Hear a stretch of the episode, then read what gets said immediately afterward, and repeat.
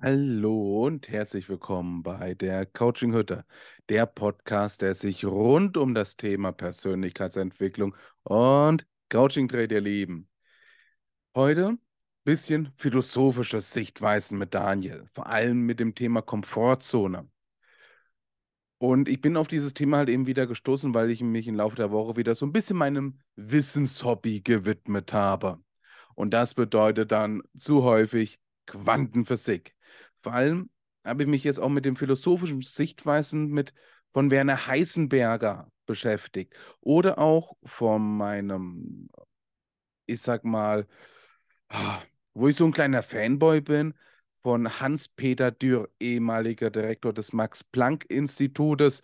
Und ja, er hat so viel für die Welt gemacht und Organisationen gedrückt, ähm, gedrückt, erschaffen. Ähm, ja, also der Mann war schon eine richtige Hausnummer. Und es macht Spaß, ihm zuzuhören.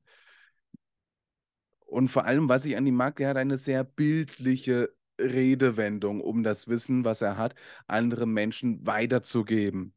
Ähm, er ist leider bereits verstorben, aber er hat so viele Bücher geschrieben, so viele Interviews geführt. Ja, man hat immer noch etwas von ihm.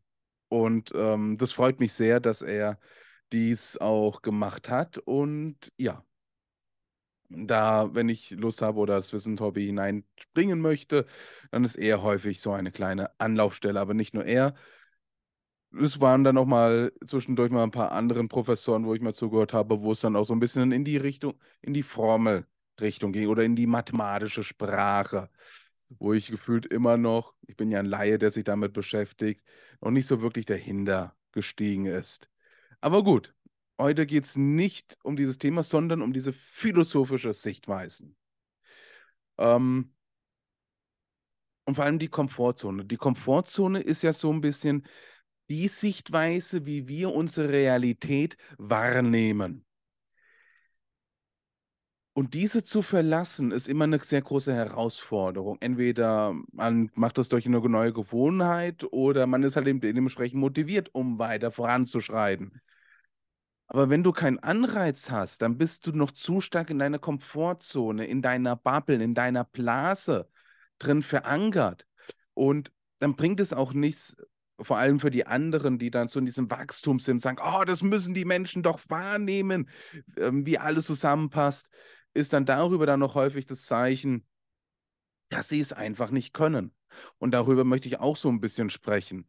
Denn alle, die in, dieser, in ihrer Komfortzone sind, und die Komfortzone können wir übrigens nicht abschalten, die ist immer da. Sie umgibt uns. Das ist so, wie wir unsere Realität sehen. Man kann die nicht abschalten und das ist auch übrigens auch gut so. Denn sie bietet dadurch auch halt eben immer wieder die Chance zu wachsen. Nur die Menschen, die sich außerhalb unserer Komfortzone bewegen, die können auf einen selber draufschauen und registrieren, Moment mal, du machst dich gerade eben kleiner, als du bist. Du musst, du kannst wachsen. Und vor allem dann auch dieser Clou, dein Leben liegt in deinen Händen. Wenn du es nicht besser machen möchtest, dann ist es auch deine Schuld. Auch das ist eine Perspektive der Persönlichkeitsentwicklung, die nicht wirklich angenehm ist die bietet zwar auch Chancen, aber es kann auch schmerzhaft sein, sich dessen bewusst zu werden. Und natürlich in seiner in der eigenen Komfortzone nimmt man das auch nicht so wahr. Das Leben funktioniert ja. Warum also wachsen? Und von daher ist es da auch wieder so diese unterschiedlichen Realitäten, die daraufhin aufeinander prallen. Und deswegen finde ich es auch unfassbar wichtig, dass man sich auch den anderen Bewusstseinsebenen beschäftigt. Und dafür eignet sich ja zum Beispiel auch bei mir die Vogelspirale sehr gut. Ne? Vogelspirale für diejenigen, die sich, das habe ich ja schon Podcast-Folgen aufgenommen haben, aber erstmal ein Fragezeichen haben, die mir zuhören. Die Vogelspirale ist mein eigenes Modell, was ich von dem amerikanischen Psychologen Claire W. Graves adaptiert habe und es in eine sehr bildliche Sprache umgewandelt habe. Ähm, und das befasst sich im Prinzip so mit diesen verschiedenen Bewusstseinsebenen, die wir Menschen im Laufe unserer Zeit ähm, ja, beschreiten können. Oder andersherum gesagt, verschiedene ähm, Entwicklungsstufen, halt eben auch auf der mentalen oder generell auch auf der kulturellen Ebene. Ähm, ein sehr, sehr spannendes Thema, aber dazu, ja, wie immer, ne? es, wär, es dazu wird auch wieder eine Podcast-Folge geben. Ne? Eine never-ending Story, das Ganze. Und ich möchte dazu vielleicht so ein kleines Beispiel herausnehmen aus der Ichiologie. Das, darauf bin ich auf ähm, Hans-Peter Dürr tatsächlich gestoßen, der dieses Beispiel auch genommen hat, um diese verschiedenen Re Realitätswahrnehmungen zu symbolisieren. Und ich mag dieses Beispiel sehr gerne, vor allem auch in Bezug auf die auf der Komfortzone. Ichologie bedeutet Fischkundiger. Von daher möchte ich euch in diesem Bereich jetzt mal so eine kleine Geschichte erzählen, um vielleicht, ja, dazu vielleicht einen größeren Zugangspunkt zu bekommen. Ähm, draußen ist ein Fischer und er fischt die ganze Zeit. Und er sagt, es gibt keine Füm äh, Fische unter 5 Zentimeter, die existieren nicht. Und jeder Fisch hat Kiemen. Jede Meeresbewohner haben Kiemen. Anders da gibt es gar nicht. Und auch etwas anderes ist auch nicht in den Netzen drin. Das, was er sieht, das, was er fängt. Und dann stellt er halt eben darüber dann auch so zwei Hypothesen halt eben dann auf. Ne? Erstens, ist, alle Meeresbewohner haben Kiemen. Und zweitens, es gibt keine Fischer, die kleiner sind als 5 Zentimeter. Und dann kommt eines Tages bei ihm mal ein Philosoph vorbei zu diesem Fischer, der gerade eben dabei ist, ähm, aus dem Meer aufs Meer herauszufahren. Und der Philosoph und der Fischer beginnen ein Gespräch. Und da sagt er dem da auch der Fischer, ich habe zwei Entdeckungen gemacht.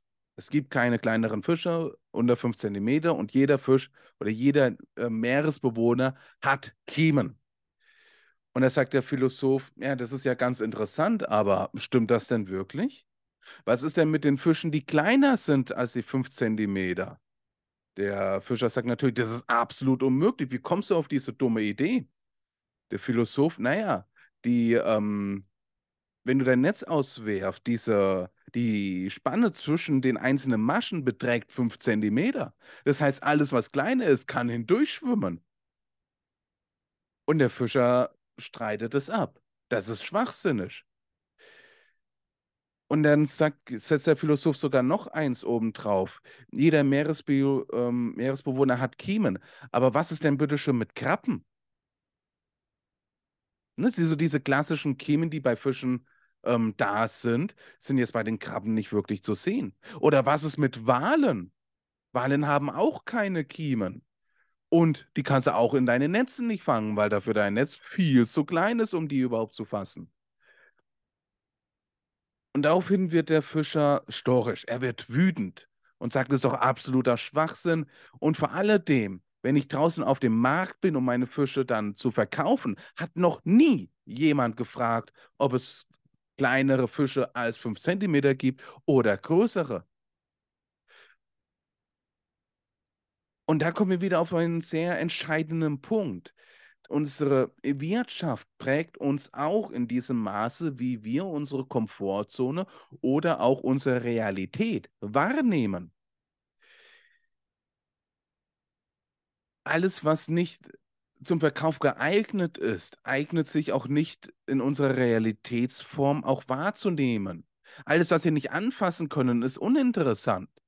Nur problematisch ist nur, dass wir unsere geistige Wahrnehmung, also gut, beim Legastheniker definiere ich es dann nochmal ein bisschen anders, da aber tendenziell unter geistige Wahrnehmung verstehe ich persönlich unsere mentale und, und vor allem auch unsere emotionale Intelligenz. Hm, die können wir nicht anfassen, aber diese Sprache, wenn wir vor allem unsere emotionale Sprache äh, verwenden, Dankbarkeit, Liebe, Hass, dann kann jeder Mensch auf eine gewisse Art und Weise auch damit umgehen. es muss kein Vorwissen entstehen. Jeder weiß sofort, was gemeint ist. Aber man kann es nicht erklären, man kann es nicht anfassen.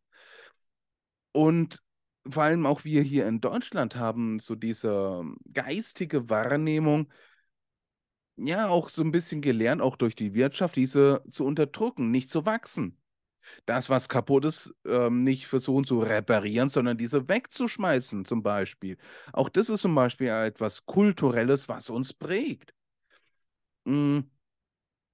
Sprich auch, was die Wirtschaft ähm, von uns verlangt oder was wir auch in der Wirtschaft kaufen können und was nicht.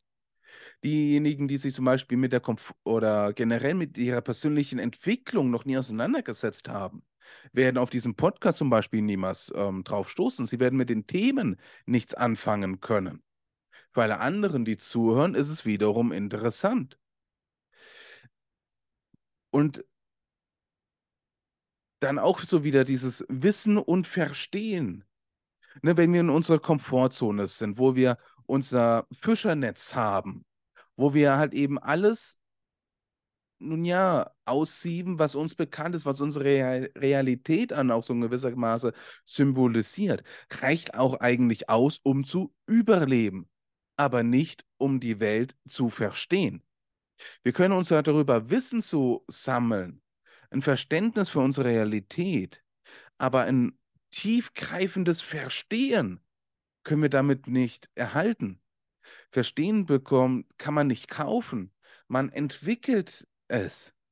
Man entwickelt es, indem man sich damit beschäftigt. Und vor allem halt eben auch in die Umsetzung kommt, ist auch ganz wichtig. Und jetzt nochmal einen Deckel draufzusetzen, die Interpretation. Das Schöne ist bei uns ähm, Coaches, wir haben alle dieselbe Entwicklungsphase durchgenommen. Ne? Wenn ich jetzt zum Beispiel meine lieben Kollegen, die bei, mit mir zum Beispiel auch die Creator-Coach-Ausbildung gemacht haben, ähm, da haben wir uns ja zum Beispiel zusammengeschlossen, um das Biot Life Coaching-Netzwerk zu gründen. Findet ihr auf Instagram und hat ebenfalls auch schon bereits eine Webseite.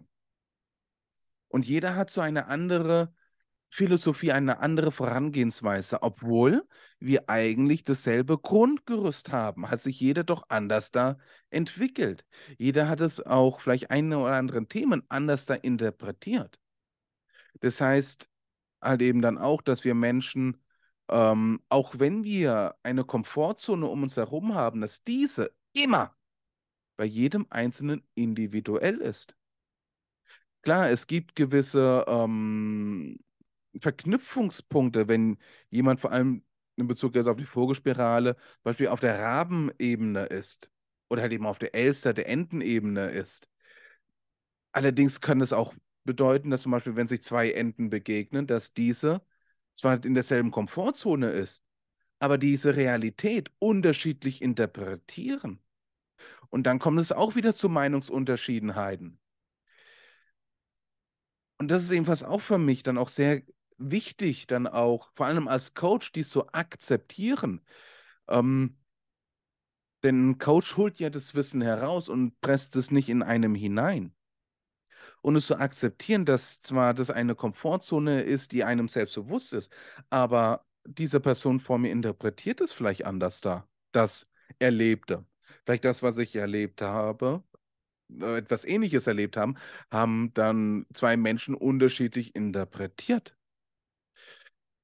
Und das beeinflusst auch wieder unsere Realität. Aber ich glaube, ähm, eine Podcast-Folge, was ist eigentlich Realität, ähm, können wir gerne auch mal oder kann ich gerne auch mal aufsetzen, aber ich glaube, man wird darauf auf keine Antwort kommen. Kann man auch gar nicht. Ähm, weil diese die Wahrnehmung von jedem einzelnen Menschen anders da ist. So wie ich zum Beispiel Dankbarkeit, Liebe empfinde, heißt noch lange nicht, dass auch du es genauso wahrnimmst wie ich. Fischernetz.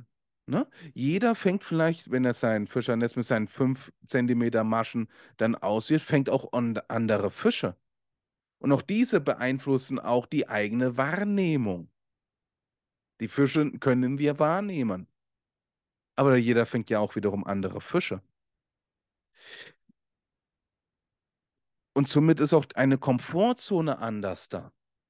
Wie gesagt, wir können eine Komfortzone auch sehr gut verlassen, wenn wir andere Menschen treffen und die schon weiter sind, die schon weiter gewachsen sind, die eine größere Komfortzone haben. Und wenn wir diese registrieren, haben wir auch die Chance, diese auch zu erreichen. Wir können nicht das registrieren, das registrieren, wo uns das Potenzial fehlt. Wenn du etwas registrierst, dann sagen wir mal, Ich glaube, ein großes oder dominantes Beispiel ist zum Beispiel Tobias Beck, ähm, der groß auftritt und oder generell Creator. Ne? Das sind ja auch haufenweise Speaker da. Und wenn man da sich da jemanden herauspickt und registriert, hey, die Person ist weiter, sie hat eine größere Komfortzone, dann liegt dieses Potenzial, diese Größe zu erreichen, auch in dir. Hundertprozentig. Du musst nur schauen, wie du dorthin kommst. Und jeder Weg ist halt eben auch individuell. Aber dann beginnst du auch schon zu fragen, vielleicht muss ich die Masche meines Netzes ein bisschen kleiner knüpfen, damit ich mehr Fische fange. Und das ist dann auch eine Kon das ist Arbeit. Persönlichkeitsentwicklung steht nicht auf heute auf morgen. Du kannst deine Maschen deines Netzes nicht auf heute auf morgen alle ähm, kleiner machen. Du kannst dein Netz nicht auf heute auf morgen vergrößern. Du musst dich dran setzen und daran arbeiten.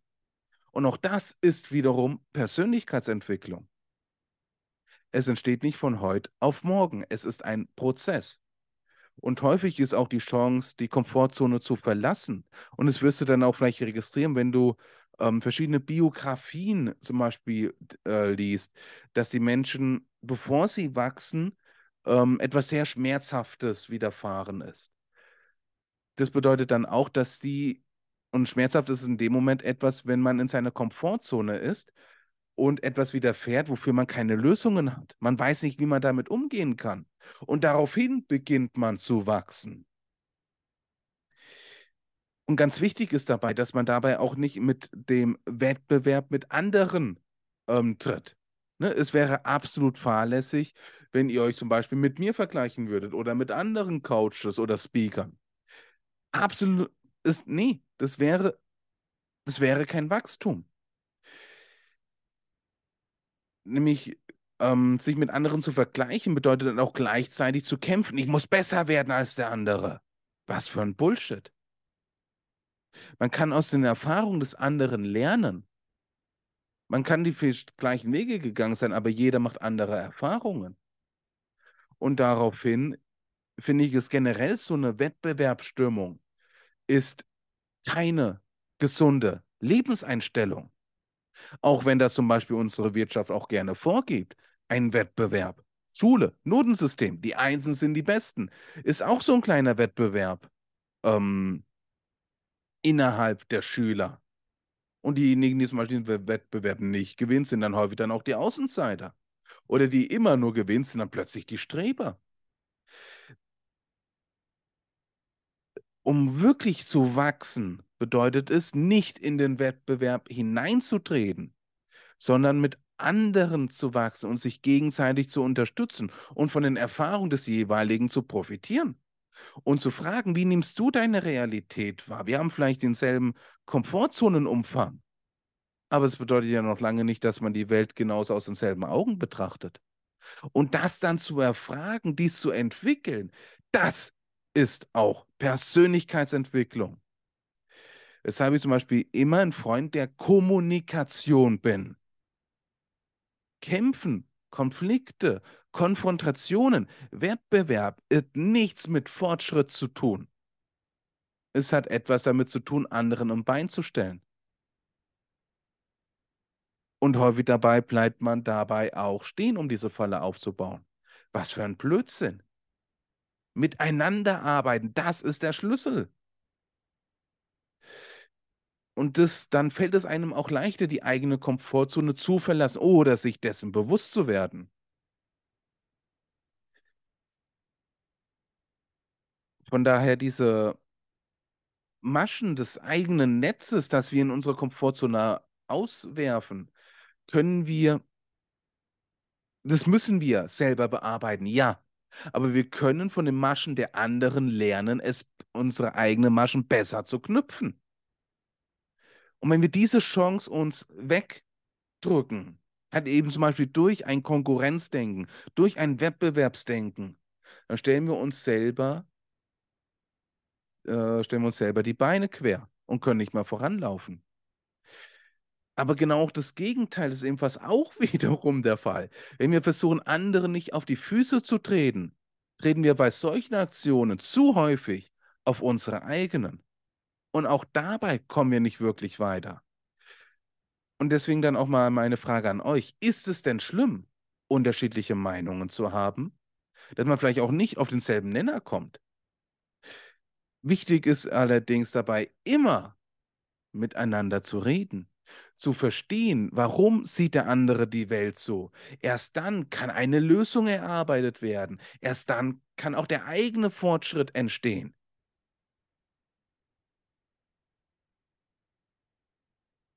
Wissen, verstehen sind zwei unterschiedliche Paar Schuhe. Aber die Art und Weise der Interpretation der Realität ist bei jedem Einzelnen absolut individuell. Und das ist halt eben die Komfortzone. Die Art und Weise, wie man die verlässt, die Art und Weise, wie man die sich ähm, erweitert. Und häufig ist es halt eben auch wirklich leichter, sich dabei Hilfe zu holen. Und das bedeutet zum Beispiel dann auch, sich einem Coach anzuvertrauen, zum Beispiel. Diese Chancen existieren auf, in unserer Welt, auch in Deutschland. Nur sich mit anderen Kulturen, andere Denkensweisen auseinanderzusetzen, das ist eine große Kunst. Und diese Kunst darf auch gelehrt als auch ausprobiert werden. Und das ist nicht immer leicht, es ist nicht immer angenehm. Ein kurzes Beispiel. Ich mag zum Beispiel zum Teil auch die japanische Kultur. Auf der anderen Seite finde ich die auch sehr verstörend und ich komme mit der gar nicht klar. Ne? Also es geht nicht nur mit anderen Menschen, das gilt auch auf der kulturellen Ebene. Ein kurzes Beispiel. In Japan ist es so, dass es, oder andersherum, in Deutschland haben wir zum Beispiel die Ersthelferpflicht. Wenn ein Mensch vor uns verletzt ist, dann sind wir verpflichtet dazu, dieser Person zu helfen. Ansonsten ist das unterlassene Hilfestellung. Und es bedeutet nicht automatisch, dass man aussteigt und zu der Person hingeht. Aber man kann immer noch anrufen, die Polizei, Feuerwehr oder den Krankenwagen anrufen und Bescheid geben, da ist etwas nicht in Ordnung. Kommt bitte so schnell wie möglich, um dieser Person zu helfen. Ist zum Beispiel auch ganz praktisch für eine schwangere Dame, Frau zum Beispiel, die jetzt gerade eben nicht aussteigen möchte in einer dunklen Gasse, wo da jemand liegt. Muss die Person auch gar nicht. Was die Person nur machen muss, ist das Telefon in die Hand zu nehmen und jemanden anzurufen, um Hilfe zu rufen. In Japan sieht es, glaube ich, wiederum ganz anders aus, so wie ich das mitbekommen habe. Da nutzen die Menschen das eine Masche, um anderen eins auszuwischen. Und deswegen ist diese Samariter-Einstellung, die wir hier in Deutschland haben, die ich auch hier in Deutschland sehr schätze, wenn man diese denn umsetzt. Und da haben wir natürlich, ja, anderes Thema. Aber ihr wisst, was ich gerade eben sagen wollte. Ähm, ist halt eben Japan nicht gang und gäbe, dass man anderen hilft, dass man für anderen einen Notdienst ruft. Auf der anderen Seite haben die Japaner nicht diese Wegwerfgesellschaft, wie wir es in Deutschland haben. Kurzes Beispiel, wenn jetzt zum Beispiel eine Teetasse kaputt geht, dann haben die Japaner eine Tradition, eine Zeremonie, diese Teetasse wieder zusammenzusetzen. Und diese Bruchstücke werden mit Gold miteinander verbunden häufig. Nämlich die ein, das kulturelle Hintergrund ist halt eben da hinten dran, dass man von den Narben anderer davon etwas lernen kann. Dass man sich dafür auch nicht zu schämen braucht. Durch die Fehler und den Schmerz, den man selbst dadurch erleidet hat, und man diese auch zeigt, müssen andere nicht denselben Fehler machen. Und das zum Beispiel fehlt mir in Deutschland. Die andere Seite mit der unterlassenen Hilfestellung ähm, können wiederum die Japaner von uns was lernen. Ne? Also sich auch mit anderen Kulturen und deren Denkstrukturen auseinanderzusetzen, ist auch sehr interessant. Amerikaner denken anders als wir Deutschen. Schweizer genauso und die Österreicher. Es ist ein Thema, was man, das auch natürlich Arbeit erfordert. Wie gesagt, Marschen kleiner werden zu machen, den, das Netz größer werden, das eigene Netz größer zu machen, bedarf Arbeit. Vom gut zuschauen und zu warten, na, warten wir mal ab, bis das Universum mir einen Hinweis gibt, wann ich anfangen soll, wird es nicht beeinflussen. Man muss es eben tun. Und das bedeutet Arbeit. Und das bedeutet halt eben auch zum Beispiel, dass man abends sich nicht vor Amazon Prime, Netzwerk, Disney Plus hinsetzt und sich dann halt eben mit Serien und Filmen beschallen lässt. Es bedeutet, dass man sich zum Beispiel Interviews, Biografieren, Bio Biografien, so rum, ähm, oder auch mit anderen Kulturen beschäftigt, um zu wachsen, um die eigene Komfortzone, die eigene Blase, das eigene Netz, was man um sich herum gespannt hat, sich dessen bewusst zu werden, dass es auch andere Netze gibt und andere Fische, die man fangen kann. Und diese Fische sind ja das, was wir anfassen können. Und das ist auch das, was wir anfassen, bedeutet auch unsere Wahrnehmung der Realität. Und ich weiß, die Podcast-Folge geht jetzt heute oder jetzt am Freitag ein bisschen länger. Wo ich noch darauf nochmal kurz eingehen möchte. Eine zu starke theistische Einstellung, finde ich, ist auch nicht wirklich hilfreich. Ähm, theistische Einstellung für diejenigen, die jetzt gerade ein Fragezeichen haben. Es gibt ja der Atheist und der Theist.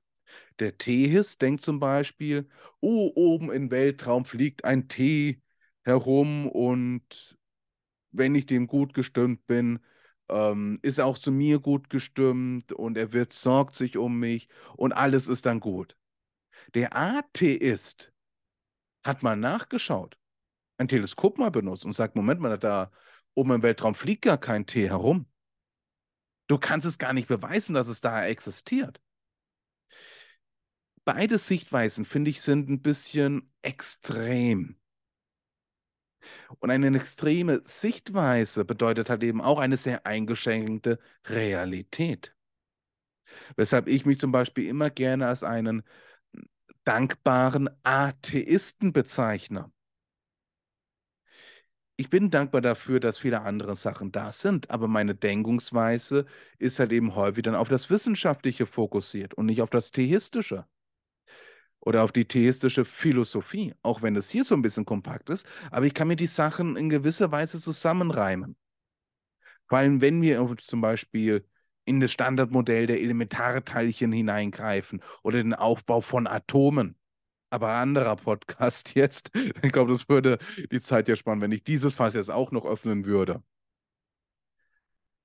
Und eine extreme Sichtweise ist nie in Ordnung und vor allem, sie bringt einen und anderen nicht weiter.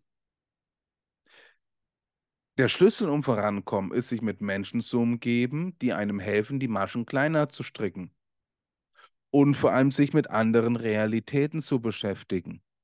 Auch das kann Wachstum bedeuten. Und wie gesagt, im eigenen Netz hat man so seine innere Wahrnehmung, seine eigene Weltanschauung. Und diese Welt funktioniert ja, wir können da drin überleben. Alle, die schon ein größeres Netz haben, kleinere Maschen ähm, geknüpft haben, die sehen, das, die sehen die Welt halt eben anders da. Die Frage ist jetzt nur, die jeder für sich selbst stellen darf, wie eng sind meine eigenen Maschen verknüpft, die ich in meiner Komfortzone auswerfe? Und was kann ich tun, um an meinem eigenen Netz der Wahrnehmung. Und diese Wahrnehmung bedeutet auch, wie ich die Realität wahrnehme, wie ich diese für mich verbessern kann. Genau. Ähm, ich würde das Thema jetzt mal kurz fallen lassen. jetzt. Ich glaube, ich habe jetzt doch wieder so ein bisschen äh, meine eigenen Gedanken jetzt auch mit der Hilfe vom Podcast jetzt auch so ein bisschen sortiert, wo ich mich jetzt im Laufe der Woche wieder so ein bisschen damit beschäftigt habe. Ich möchte mich vom Herzen für diejenigen bedanken, die mir so lange zugehört haben. Ich hoffe, es hat euch gefallen. Und wenn ihr noch irgendwelche Anregungen habt oder nochmal genau ins Detail möchtet oder sagt, hey, das mit dem Atomen oder den Standardmodell Elementarteilchen, darüber würde ich gerne mehr wissen, wie du das für dich jetzt erfahren hast, als Laie, der sich dort hineingestürzt hat. Ähm, könnt ihr mir das gerne wissen lassen? Dann mache ich dazu auch noch gerne eine Podcast-Folge. Und ich finde auch diese verschiedenen Netzstrukturen sind halt eben auch, spiegeln auch so ein bisschen die Vogelspirale wieder. Je nachdem, welcher innere Vogel du gerade eben bist, ist dein Netz halt eben auch anders da gestrickt. Und das ist auch wieder sehr spannend und sehr interessant. Persönlichkeitsentwicklung macht Spaß, wenn du gelernt hast, diese Herausforderung, das Unangenehme, dieses Pressen dass du zu einem Diamanten wirst. Dieses Knüpfen, damit du diese Schnur hast, wo du dich auch mal gerne an diesen dünnen Fäden die Hände aufschneidest. Wenn du gelernt hast, dass das Ziel es sich lohnt, kann das Spaß machen. Und das habe ich geschaffen. Wenn ich es kann, kannst du es auch.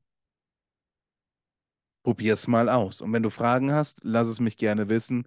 Ich freue mich dabei, dich zu unterstützen. Oder ich habe ja schon das Netzwerk erwähnt, das Beard Life Coaching Netzwerk. Ähm, kannst du dich darüber auch gerne einmal schlau machen.